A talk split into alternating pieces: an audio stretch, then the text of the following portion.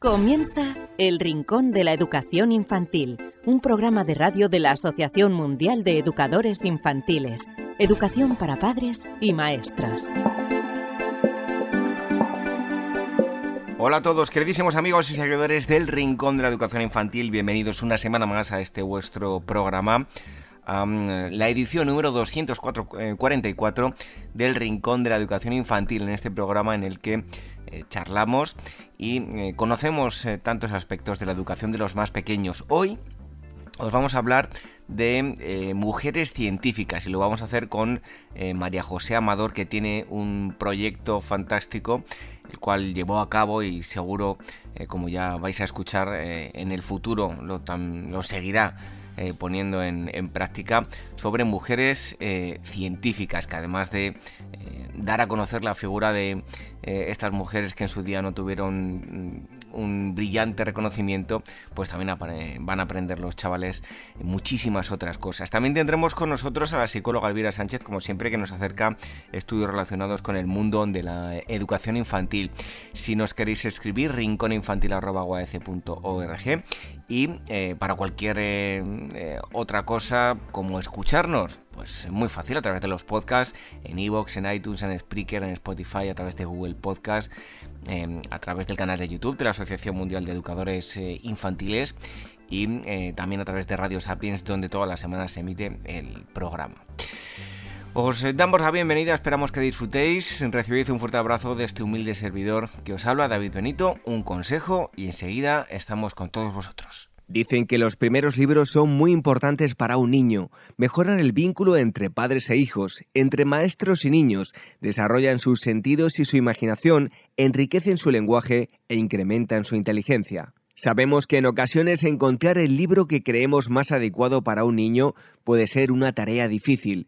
Por eso queremos facilitaros un poco las cosas con el proyecto 0 a 3 años de la editorial Bruño para que los más pequeños empiecen a poner nombre a todo aquello que les rodea y se diviertan aprendiendo. Unos cuentos llenos de magia y ternura con los que conocer el mundo. Un niño que crece rodeado de libros tendrá más posibilidades de amar la lectura y ser un gran lector.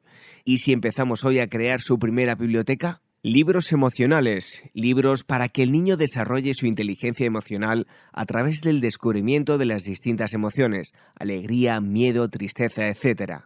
Libros manipulativos. En esta colección, padres y educadores encontrarán libros para incitar al niño al movimiento de sus manos y desarrollar su psicomotricidad, libros con piezas móviles que giran sobre sí mismas, libros con lengüetas, pop-ups, etc libros para desarrollar el lenguaje, cuentos para que los padres lean a los niños y para que desarrollen su lenguaje, aumenten su vocabulario y puedan conocer las principales emociones y rutinas. Libros sensoriales. En esta colección, padres y educadores encontrarán diversos libros para desarrollar los principales aspectos de las capacidades sensoriales de los niños, identificación de colores, texturas, etc.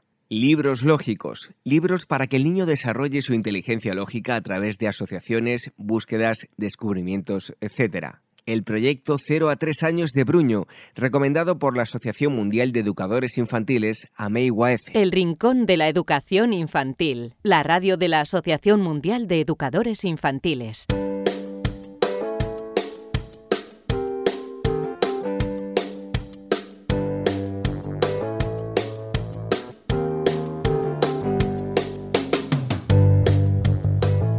Como todos los días, la primera parte del programa gira en torno a los estudios que nos acerca la psicóloga Elvira Sánchez.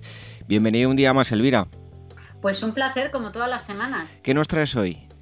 Pues mira, a ver, hoy, hoy me voy a poner seria. Bueno, siempre me pongo seria, ¿vale? Pero hoy te traigo, os traigo una, una leyenda negra, ¿no? De la historia de la psicología y la pedagogía. Y os la traigo hoy porque con las celebraciones del Día del Niño creo que es importante pues también echar un poco la vista atrás. Eh, explico, mira, en la década de, bueno, de 1930, o sea, estamos hablando de hace ya mucho tiempo, pero bueno, pero, pero tampoco estamos hablando de la prehistoria. Una pareja de psicólogos, de psicólogos de animales, decidió realizar un experimento, pues un experimento sin precedentes, que tuvo pues trágicos resultados. Mira, como parte de sus investigaciones, en fin, eh, se, propusieron criar a, a, su propio hijo, ¿vale? Recién nacido junto a una bebé chimpancé con la esperanza de que, el simio, ¿no? el chimpancé, aprendiera comportamientos humanos y bueno, y tal vez ellos se planteaban de por qué no nuestro lenguaje. Sin embargo, todo salió, bueno, esto es un poco spoiler, pero bueno, va, pero, pero realmente si te he dicho que era una leyenda negra, no te puedo decir que tenía final feliz. Bueno, todo salió al revés de como esperaban, haciendo de Donald, que es así como se llamaba el niño, un niño, su hijo, su propio hijo, un niño mucho más cercano a un simio que a una persona, y no al revés como ellos querían. Y que además terminó, bueno, pues sus días suicidándose cuando, cuando ya era adulto. Pues muy, muy cruel. Cuéntanos, Elvira, en homenaje, desde luego, al, niño Donald. Pues sí, mira, nuestro recuerdo para ese niño llamado Donald, al que sus propios padres, que, fueron sus padres, padres biológicos, eh, privaron, de, privaron del hecho de ser niño. Mira, el experimento fue idea de eh, Winthrop Niles Kellogg y su esposa Luella, quienes adoptaron a un bebé chimpancé de nombre, bueno, que le pusieron el nombre de Gua, y se propusieron criarlo junto a Donald, su propio hijo, como si fueran hermano y hermana. Supongo, bueno, que en esos años, eh, pues no le no, parecía mala idea. Todo, todo comenzó en concreto el 26 de junio de 1931, cuando los Kellogg's, esta familia, eh, dieron la bienvenida a Gua, a la chimpancé, en un intento por descubrir pues, si el medio ambiente influiría en el desarrollo de un chimpancé y en qué grado podría terminar pareciéndose a un humano. Inicialmente esto debería durar cinco años, ¿no? Y empezó cuando Gua tenía siete meses y Donald tenía diez meses. O sea, realmente se llamaban tres meses los niños. Bueno, el niño y la, chimpancé. Pues ambos bebés fueron sometidos eh, a pruebas pues bastante crueles, esto hay que decirlo, como ser golpeados en la cabeza con cucharas, girar en sillas, ser molestados por su mamá y su papá, en fin, hoy en día, a ver, como te puedes imaginar, esto es impensable. Los niños afortunadamente tienen sus derechos que están por encima de la voluntad de los padres en muchas ocasiones. Pero sigo, eh, sigo con esto. Mira, el padre eh, estaba fascinado por los niños criados en la naturaleza, con poca o ninguna ayuda humana, y bueno, y sintió que la mejor manera de intentar replicar eso era pues traer un chimpancé a su hogar. Eh, y entonces él, eh, en, una publicación suya del año 1933, se preguntaba cuál sería la naturaleza del individuo resultante que hubiera madurado sin ropa, sin lenguaje humano y sin asociación con otros de su tipo, el mono y el niño. Y para responder a esta pregunta, pues no estaba dispuesto a abandonar a un niño humano en el desierto o en el bosque, eh, que era un acto moralmente reprochable, con lo cual él optó por hacer lo contrario, es traer un animal, un animal, en este caso fue una chimpancé, pues a un hogar, a la sociedad moderna de la época. Y como te he dicho, aunque la meta era que el experimento durara cinco años, pues todo tuvo que cancelarse a los nueve meses porque los resultados mostraron que Donald estaba más, más eh, o estaba adoptando más comportamientos de simio que Gua comportamientos de humano. Donald comenzó pues, a mostrar comportamientos propios de su hermana chimpancé, como por ejemplo como gruñir, como morder, caminar a cuatro patas. Incluso también eh, imitaba los sonidos que ella usaba para comunicarse y el comportamiento agresivo ¿no? que empezó a desarrollar su hermana también lo imitaba y esto hizo que los padres decidieran pues, cancelar el experimento pues, por temor a poner en riesgo, en riesgo mortal a su propio hijo. Y Elvira, menos mal que, que pararon el, el estudio, ¿no? Pues sí, pero es que durante los nueve meses que duró, todos los días, el señor y la señora Kellogg's, ¿vale? Eh, ambos psicólogos, ¿vale? Eh, realizaron una infinidad de pruebas tanto a Donald como a Gua. Los criaban exactamente de la misma manera. Ambos llevaban ropa de bebé.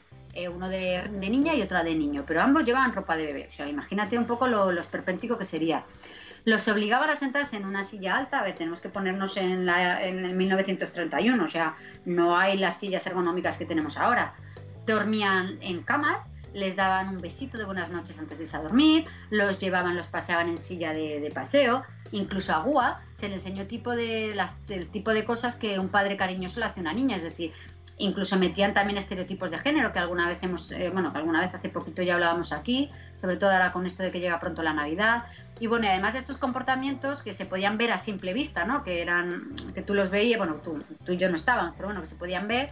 Además, los padres realizaban una serie de pruebas y comenzaron a sondear pues también la presión arterial, la memoria, el tamaño del cuerpo, eh, la escritura, ¿no? Los garabatos que hacían, los reflejos, la percepción de la profundidad, la vocalización, eh, la locomoción, también reacciones al cosquilleo, la fuerza, la destreza manual, la resolución de problemas los miedos ¿no? que tenían Gua y Donald, su equilibrio, el comportamiento a la, cuando jugaban, cómo escalaban, si eran obedientes, cómo agarraban, si entendían el lenguaje, la capacidad de atención, o sea, mm, entre otras muchas cosas más. O sea, imagínate esos primeros meses de vida, tanto para el pobre niño Donald, eh, que, bueno, que como para también, que más que un niño, el pobre era una rata de laboratorio, pero bueno, también la pobre chimpancé, que hoy en día afortunadamente los animales tienen también sus derechos.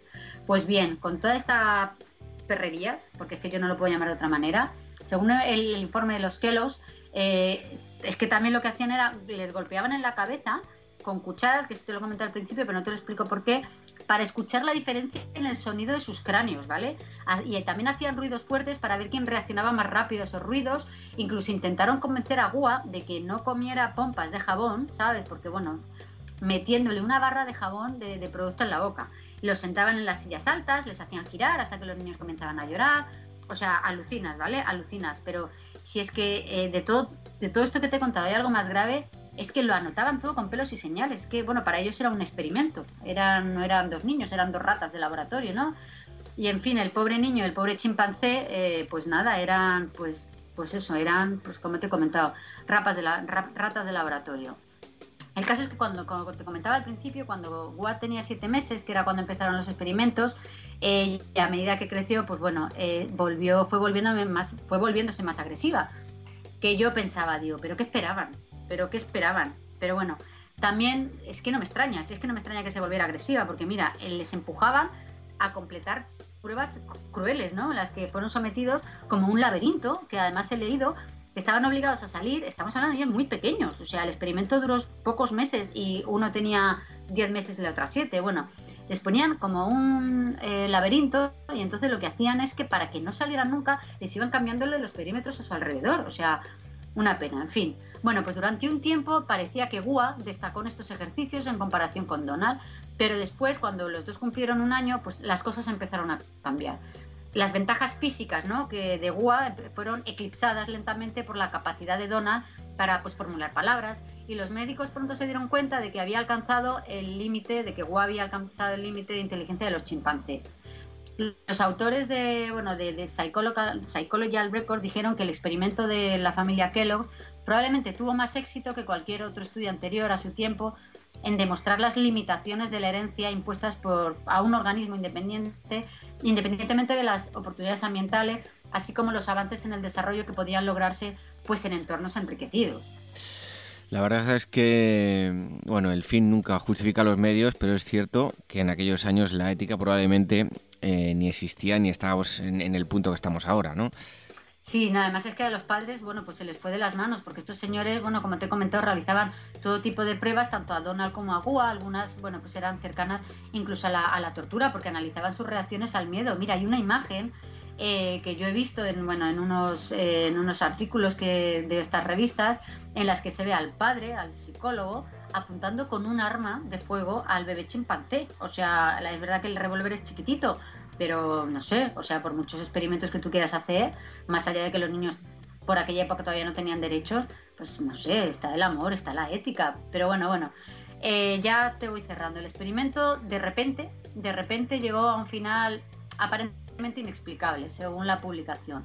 Y el propio Kelos dijo que nuestra preocupación final eh, de por qué el, proyecto terminó eh, fue un poco porque, según ellos, eh, ya corría el niño Donald corría peligro, como si lo que le hubiesen hecho antes no fuese peligroso. Pero bueno, el experimento terminó formalmente el 28 de marzo de 1932, cuando Gua fue devuelta a la colonia de primates de Orange Park a través de, bueno, y allí ella fue rehabilitada, ¿no? Gradualmente. Las razones concretas no son mm, del, del, final del experimento. A ver, no son tan específicas, es cierto, como otras partes de la documentación hecha por los Kellogg's. También había rumores de que simplemente, bueno, pues estaban agotados de, después de nueve meses de trabajo, y déjame que diga científico entre comillas, y de crianza. Y crianza, bueno, déjame que lo mencione porque así lo dicen, pero a mí esto de criarlo me parece, pues no sé, me parece bastante dudoso. Además, Gua, pues también vieron que no mostraba signos de aprender idiomas humanos, pero Donald, por el otro lado, había comenzado a imitar, como te he comentado, los ruidos del chimpancé.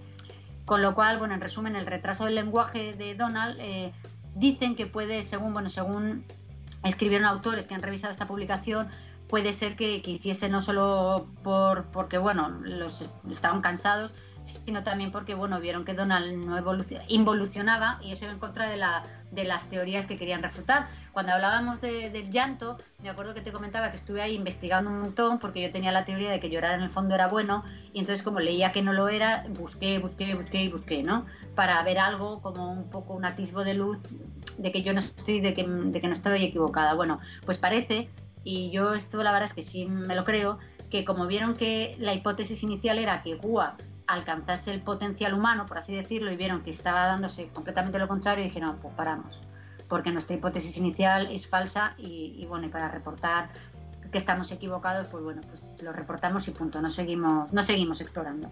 Finalmente, bueno, ya te he dicho que Gua eh, fue entregada a una reserva de primates y ella murió un año después. Y en cuanto a Donald, bueno, pues entre los comportamientos adquiridos por este bebé humano, este niño, pues estaba también la forma en la que luchaba con su hermana, ¿no? La costumbre de espiar a la gente debajo de las puertas, que también la hacía Gua, morder a las personas, gruñirles, caminaba a cuatro patas como lo hacía el chimpancé, en fin. Después de, también te cuento que después de que finalizaron el experimento, bueno, pues ¿qué pasó con estos señores? Bueno, pues el padre continuó trabajando en la Universidad Estatal de Florida, donde, bueno, se dedicó a la investigación hasta que se jubiló en el 63 y tanto él como su esposa murieron en el verano del 72. Y bueno, y Donald, ¿qué pasó con Donald? ¿no? Que aquí está un poco la pregunta. ¿Consiguieron rescatar ¿no? al niño de, esos, mm, de esas primeras experiencias traumáticas? Bueno, pues de Donald realmente no se sabe mucho, pero se ha, bueno, se ha reportado que en 1972, eh, bueno, al final del 72, un año después de la muerte de sus padres, él mismo ¿no? se, se quitó la vida a la edad de los, de los 43 años. Así pues, que bueno, ahí lo dejo, eh, lo dejo y lo he traído y la verdad es que uno escucha esto y se queda con mal cuerpo. Pero es que realmente si estamos celebrando los días de los derechos humanos, el Día de los Derechos Humanos, bueno, sobre todo los derechos del niño es algo que bueno, que hemos de tener en mente lo necesarios, lo necesarios que son los derechos del niño. Y bueno, y lo agradecidos que deberíamos estar todos, es verdad que no se cumplen en muchos países, pero bueno, ahí tenemos un documento que plasma que por lo menos ellos tienen sus derechos. Otra cosa es que luego no los cumplamos, pero tenerlos los tienen y los pueden exigir. Pues desde luego que un triste final para recordar la importancia que, como nos decías, el respeto a los derechos de, los niños que, acabamos de, de celebrar. Elvira, muchísimas gracias y hasta el próximo día. Pues aquí estaré como todas las semanas.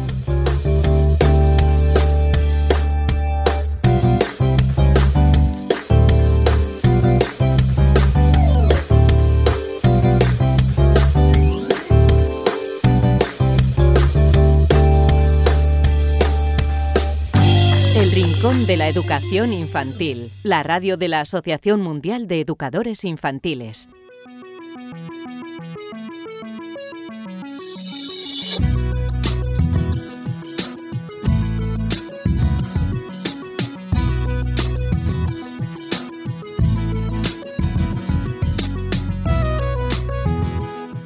Bienvenidos una semana más aquí a las eh, tertulias de AMEIGUAEC. Ya sabéis que nos podéis ver y escuchar a través de Facebook, a través del canal de YouTube de la Asociación Mundial de Educadores Infantiles y también escuchar estas entrevistas a través del podcast El Rincón de la Educación Infantil.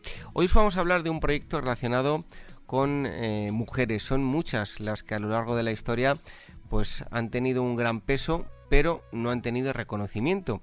Y con este proyecto, además de los pequeños y pequeñas, aprender eh, valores y otras eh, muchísimas cosas, han conocido las figuras de, muchas mujeres. Ahora lo veremos. Lo primero es dar la bienvenida a nuestra invitada de hoy, que es eh, María José Amador. Ella es maestra de, primaria, facilitadora de disciplina positiva y ponente y formadora en diferentes plataformas.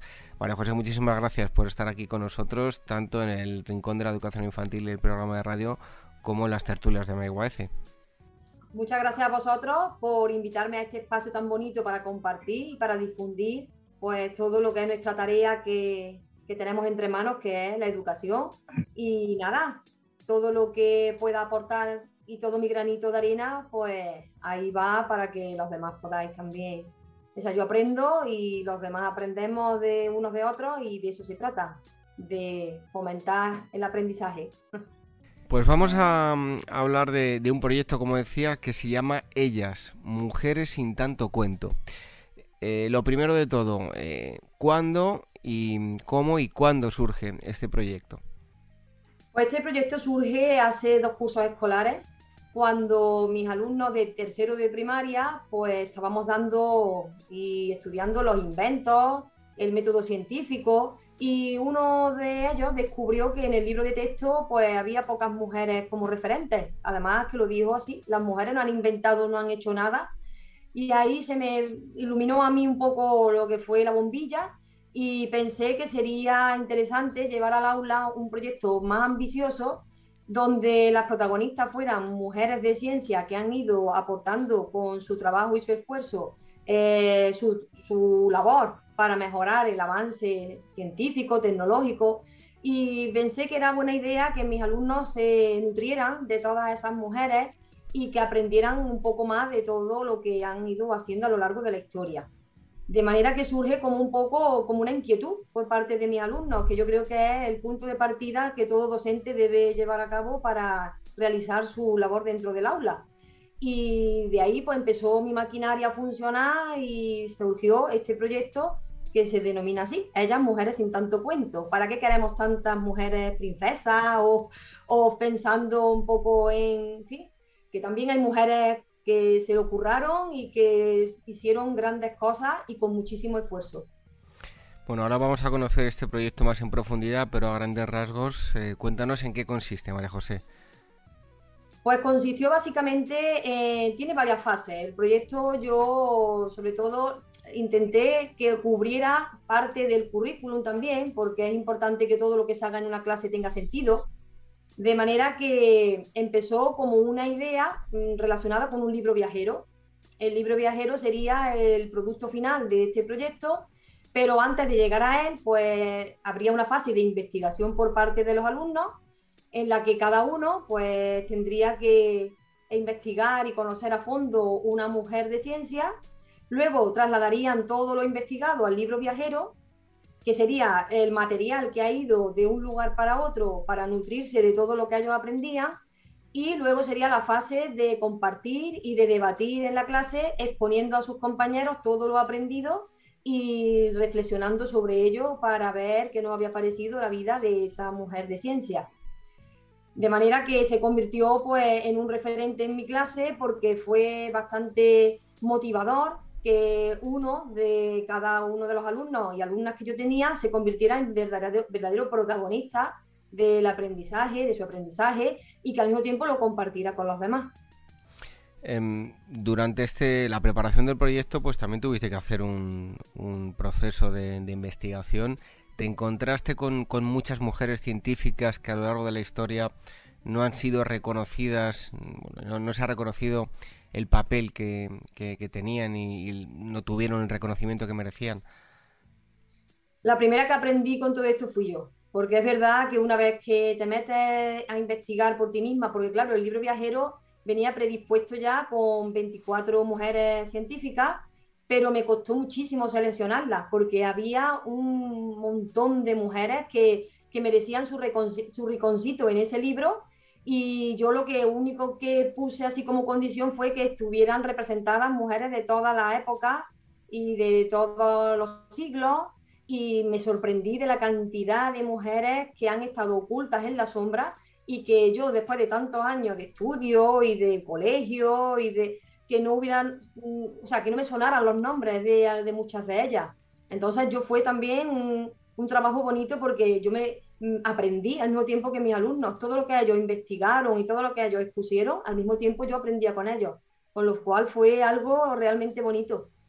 Bueno, esa es una de las una de las cosas que ellos, los niños eh, aprendieron, eh, la figura de estas mujeres, pero eh, también a través del proyecto, ¿qué valores le pudiste transmitir a, a los alumnos? Pues el primer valor sobre todo fue la igualdad de oportunidades, o sea, el que todas las personas tengamos y partamos de la misma base para poder conseguir nuestros sueños, nuestros retos. Sobre todo me gustó eh, o busqué con él que mis alumnos conocieran todos, que todos los avances que hay en nuestra, en nuestra vida, en nuestra sociedad, no solamente fue creado por hombres, sino que también fueron mujeres luchadoras que hicieron grandes esfuerzos por destacar, pero como en un mundo de hombres, pues quedaron un poco en la sombra. Y, yo quería eso, que ellos respetaran a todas las personas por sus diferencias, que todos partimos de la misma base y que todos podemos conseguir nuestros retos y nuestros sueños y sobre todo el esfuerzo y la perseverancia para llegar a donde queremos llegar. Ser feliz con lo que cada uno quiera ser. da igual a lo que te dediques. ¿Y de qué forma dotaste de, sentido al, proyecto? ¿Cómo fue tomando forma?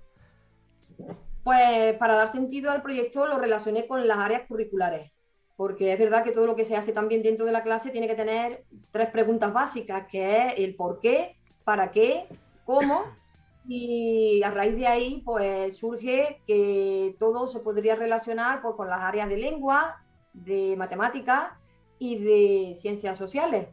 De hecho, las matemáticas fue un tema importante porque descubrimos muchas matemáticas dentro de este proyecto.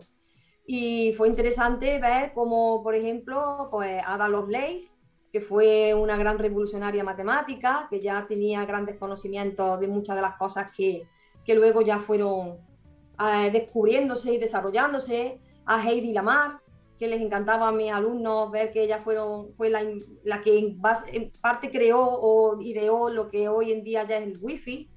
O sea, lo relacioné con todas las áreas, con todas las áreas posibles. Y desarrollé la creatividad, la expresión oral, la expresión escrita. También a través de las ciencias sociales, pues descubrimos un montón de, de progresos que hay a lo largo de toda nuestra, de nuestra sociedad, de nuestra evolución como, como seres humanos. Es decir, fue un, un proyecto con muchísimo sentido porque lo doté también incluso hasta de la participación de las familias. o sea, al final gustó tanto que incluso las familias también se involucraron dentro del proyecto porque en casa ayudaban a sus hijos e hijas a investigar, iban conociendo también eh, esa familia a las científicas, los fueron apoyando también para que fueran eh, con los conocimientos que requerían la ocasión y la verdad que al final fue todo un proyecto de la comunidad educativa. Em, ¿Qué tareas programaste para, el proyecto? ¿Estaban basadas en, algo en concreto? Sí, en principio el libro viajero lo ideé yo porque pensé que el material tenía que ser aportado porque partíamos de una base que era desconocida por parte también de mi alumnado. Entonces, este libro viajero, tal y como se ve aquí, pues fue el que yo diseñé y mm, busqué pues cuatro, o sea, 24 mujeres de ciencia, de manera que todos los alumnos tenían una parte de trabajo personal que se llevaban a casa.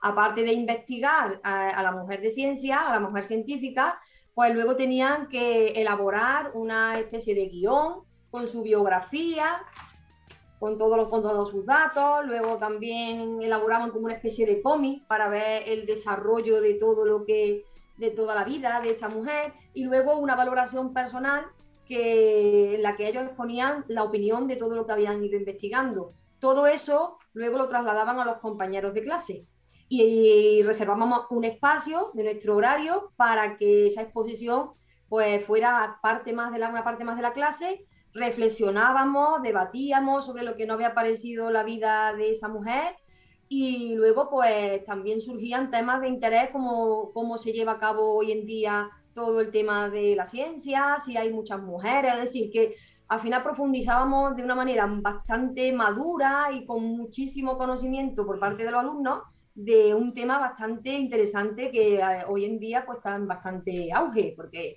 es verdad que se trata de de que la mujer pues esté presente en todas las parcelas y que exista pues esa igualdad que todo el mundo busca y que buscamos en sociedad.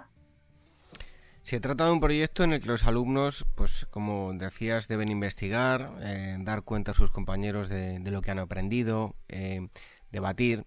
Está muy bien pues que los chicos cojan un libro, respondan las preguntas, digan sí, no, den respuestas, pero al fin y al cabo ya se lo dan todo hecho, ¿no? Ellos eh, no tienen que darle tanto al coco. Eh, ¿No crees que hacen falta este tipo de, acciones en el aula? No simplemente aprender eh, y, repetir, como nos han enseñado en muchas ocasiones, sino enseñarnos em, a pensar y a llegar a nuestras propias conclusiones, que mm, al fin y al cabo es lo más interesante de todo, es el mayor aprendizaje, ¿no? Muchísimo. El aula debe ser nuestro laboratorio, entre comillas, para que el pensamiento de nuestros alumnos se eleve por encima de cualquier otra cosa y sobre todo el facilitarles el camino para que sean ellos los protagonistas de su verdadero aprendizaje. Ellos tienen que la oportunidad de transformar el aula en el lugar donde todas sus curiosidades y todo lo que ellos quieran aprender, pues se les dé voz. Es importantísimo eso. De manera que el aprendizaje significativo es aquel que siempre se va a recordar. El memorístico, en el que siempre estamos dándole las pautas y tenemos que marcarles el camino y tiene que ser ese camino exacto. Eso lo único que hace es que hoy aprendan, pero mañana quizás no recuerden nada de lo que han aprendido. En cambio, con este proyecto, pues se les dio la oportunidad para que ellos fueran los que realmente llevaran las riendas de lo que aprendían y después de lo que compartían con los demás. Entonces fue enriqueciéndose a medida que fue avanzando el proyecto.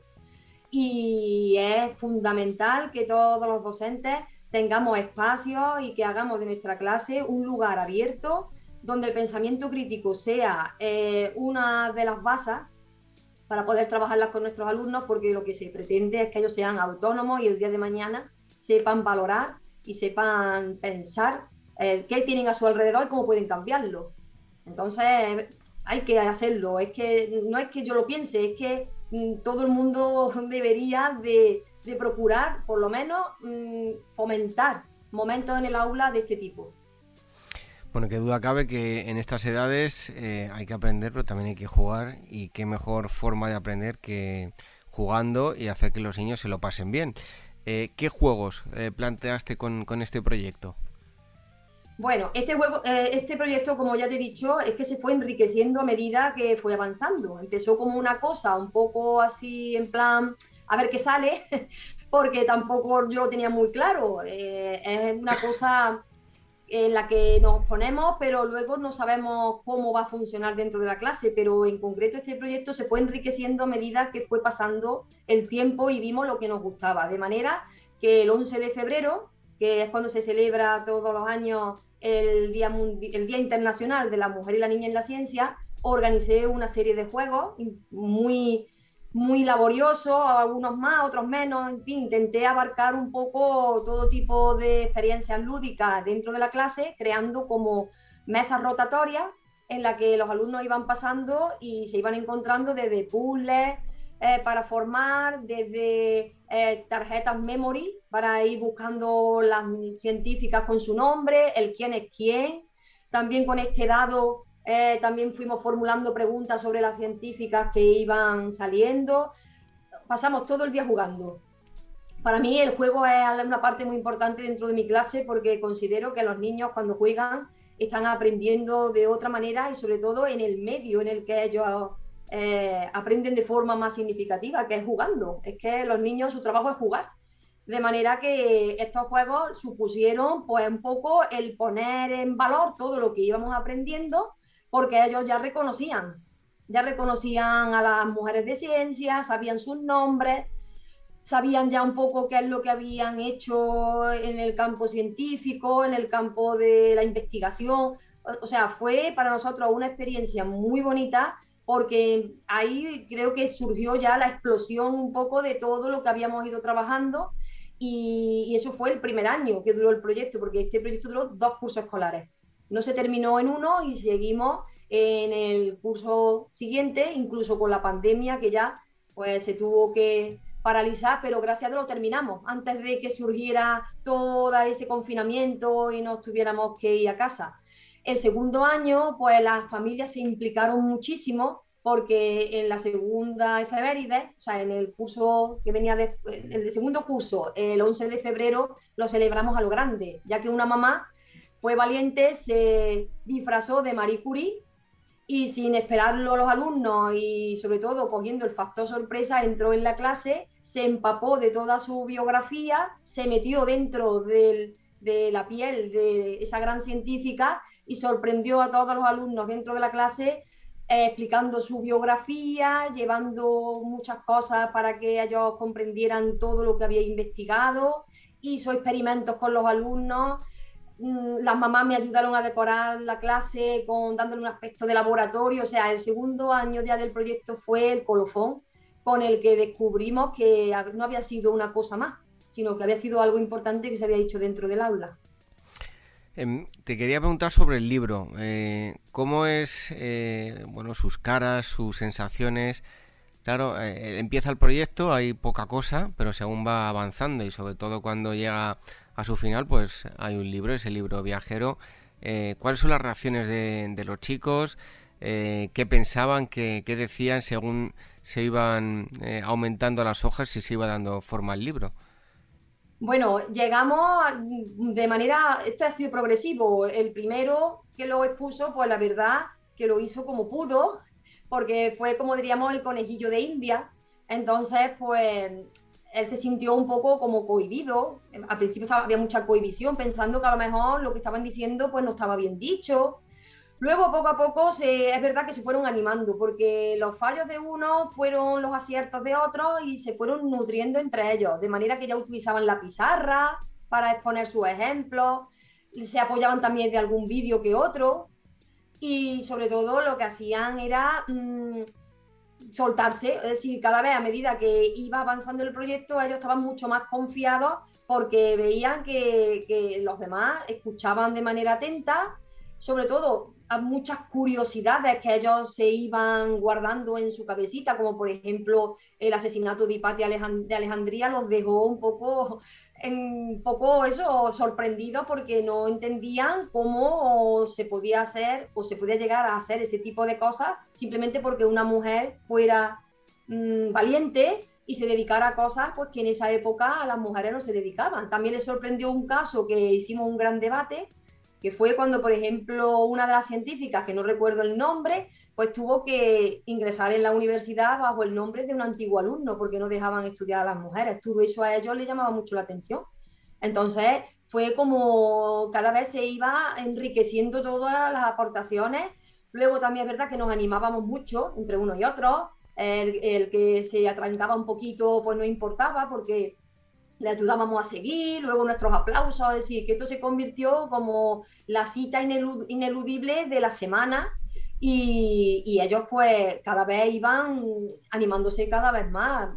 Es que esto es, esto es el, el meollo de un proyecto de estas características, de que vaya poco a poco despertando en ellos esas ganas y ese ímpetu por querer aprender, por querer saber y por querer compartirlo con los demás como algo importante. Se celebraba mucho en la clase. este, eh, eh, este ratito era para ellos como un, no sé, era el compartir el tener siempre una oportunidad para preguntar. Las preguntas cada vez eran más ambiciosas, porque es verdad que se acordaban de otros ejemplos.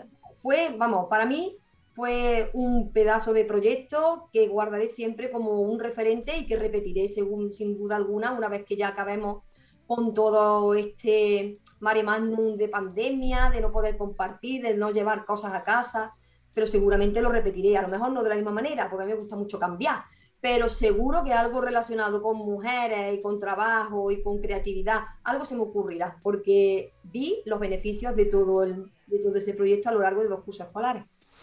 Bueno, ya nos comentabas eh, lo, positivo y lo que te ha gustado del proyecto. Eh, te quería preguntar para terminar por las conclusiones. ¿Con qué te quedas? ¿Qué ha sido lo más interesante tanto para ti como para tus alumnos? Pues me quedo por, me quedo sobre todo con la seguridad y el convencimiento de que cuando llevamos un poco más allá nuestra labor docente y salimos de la zona de confort y nos dejamos de seguir el libro como si fuera la brújula que todo lo guía y todo lo, lo tiene que manejar dentro de nuestra clase, si nos salimos un poquito de lo normal, si investigamos un poco lo que son los intereses de nuestros alumnos, si somos capaces de llevar al aula algo que a ellos les motive, el aprendizaje está asegurado. Además, asegurado mm, de una manera muy significativa que hace que ellos que, quieran seguir aprendiendo. Me llevo la satisfacción de la familia, porque las familias vieron el trabajo mm, de una manera bastante cerca, sea, vivieron con nosotros todo este proceso y me quedo sobre todo con que los alumnos dieron un paso al frente, descubrieron mujeres que estaban ocultas en la historia y que habían hecho grandes logros a lo largo de toda su vida y, que se llevaron como referentes. Sobre todo crear referentes que ayuden a los alumnos y alumnas a, que haya mm, algo sobre lo que centrar mi atención, mi curiosidad y querer avanzar como sociedad y como personas. Pues interesantísimo este proyecto del que hemos estado hablando ellas, Mujeres sin tanto cuento, un proyecto eh, que los eh, bueno, mantuvo a los alumnos muy muy activos y eh, dio como fruto, entre otras cosas, ese libro viajero del que nos ha hablado María José. Eh, vuelvo a repetir, María José Amador, ella es maestra de primaria, facilitadora de disciplina positiva y ponente informadora de diferentes plataformas, autora de este eh, proyecto Ellas, Mujeres sin tanto cuento. Muchísimas gracias por haber estado aquí con nosotros en las tertulias de Amigo AEC. Un fuerte abrazo y hasta pronto. A ti. Puedo terminar un pelín diciendo que todos los materiales y todo lo que contiene este proyecto se puede compartir perfectamente. Lo tengo para que los demás personas que quieran lo puedan descargar todo en el blog. Tengo un blog que se llama Proyectando al Infinito. Por cierto, que se nos ha olvidado decir, que lo, habíamos hablado antes, tienes un blog donde compartes este proyecto y otras cosas. Danos la dirección y para que la gente lo pueda visitar, perdona. Sí si les parece interesante, yo todo lo comparto de una manera, en fin, que yo, si algo me funciona, pues qué mejor que brindar esa idea para que todo el mundo la pueda llevar a su aula. Y todos los materiales y todo, tal como se llevó a cabo, lo tengo puesto en el blog y compartido para que cualquiera pueda realizarlo también. ¿Y cómo pueden acceder a ese, blog? ¿Cuál es la dirección? La dirección es proyectandoalinfinito.com. A ver, repítelo, proyecto. Y el proyecto se llama Ellas Mujeres y Tanto Cuento. Yo lo tengo todo organizado en cuestión de cómo va formando, llevándose a cabo mi trabajo, proyectos, gamificación. Entonces, este lo tengo encuadrado dentro de los proyectos. es fácil de encontrar. Con el buscador se encuentra fácil. bueno, pues ahí está. Si lo queréis visitar, el, el proyecto. Muchísimas gracias por haber estado aquí nuevamente. Un fuerte abrazo y hasta pronto. A vosotros, siempre a vosotros. Muchas gracias.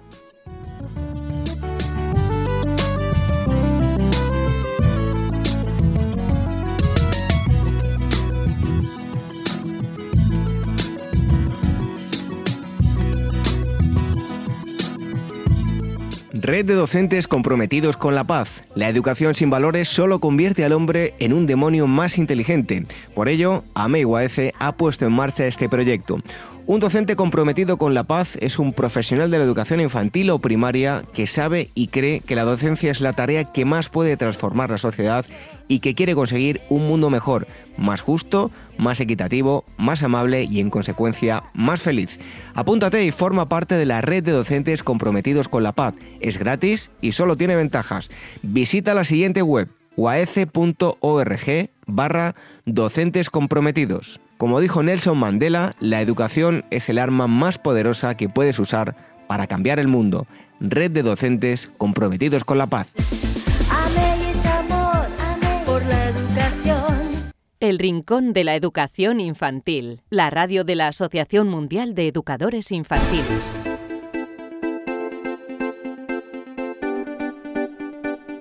Hasta aquí este programa número 244 del Rincón de la Educación Infantil en el que hemos charlado con María José Amador sobre el proyecto de mujeres científicas. También hemos tenido a la psicóloga Elvira Sánchez que nos ha acercado a estudios, como siempre, relacionados con el mundo de la educación infantil y eh, únicamente mm, emplazaros a la próxima semana donde seguiremos disfrutando de la educación de los más pequeños. Antes os recordamos el contacto si queréis decirnos algo rincóninfantil.org y os recordamos cómo nos podéis escuchar a través de los podcasts en iVoox, en iTunes, en Spreaker, en Spotify, a través de Google Podcast, a través del canal de YouTube de la Asociación Mundial de Educadores Infantiles y a través de Radio Sapiens donde todas las semanas se emite el programa. Regresamos en siete días. Hasta entonces, que seáis muy felices. Adiós una conducta honesta.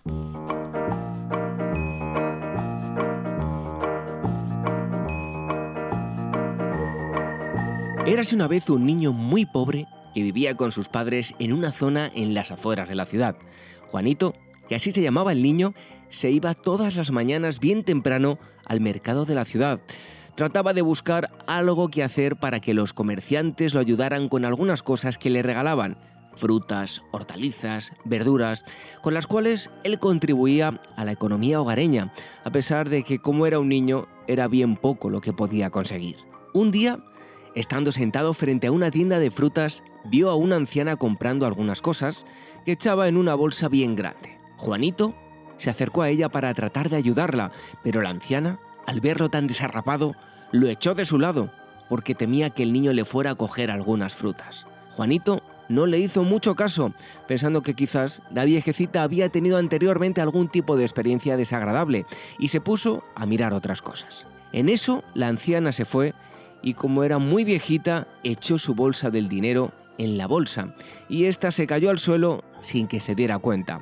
Juanito corrió donde la bolsa había caído, y cuando la abrió, ¡cielos! Allí había dinero como para que toda su familia comiera una semana. ¡Qué suerte! ¿Y saben lo que hizo Juanito? Corrió donde la anciana, ya que se iba del mercado, y ésta al verle de nuevo le dijo, Mira, niño, ya te dije que no quiero que me ayudes. Señora, replicó Juanito, no es para eso, sino para devolverle esta bolsa que se cayó sin que usted se diera cuenta. La anciana, incrédula, tomó la bolsa, miró dentro y exclamó, ¡Qué injusta he sido! Un niño tan honesto y yo rechazándolo. Pero vamos, ven conmigo a mi casa para que te dé de todo lo que necesites para ti y tu familia. Y dicen que desde entonces todo el mundo en la vecindad llama a Juanito el honrado por lo honesto que había sido con su conducta.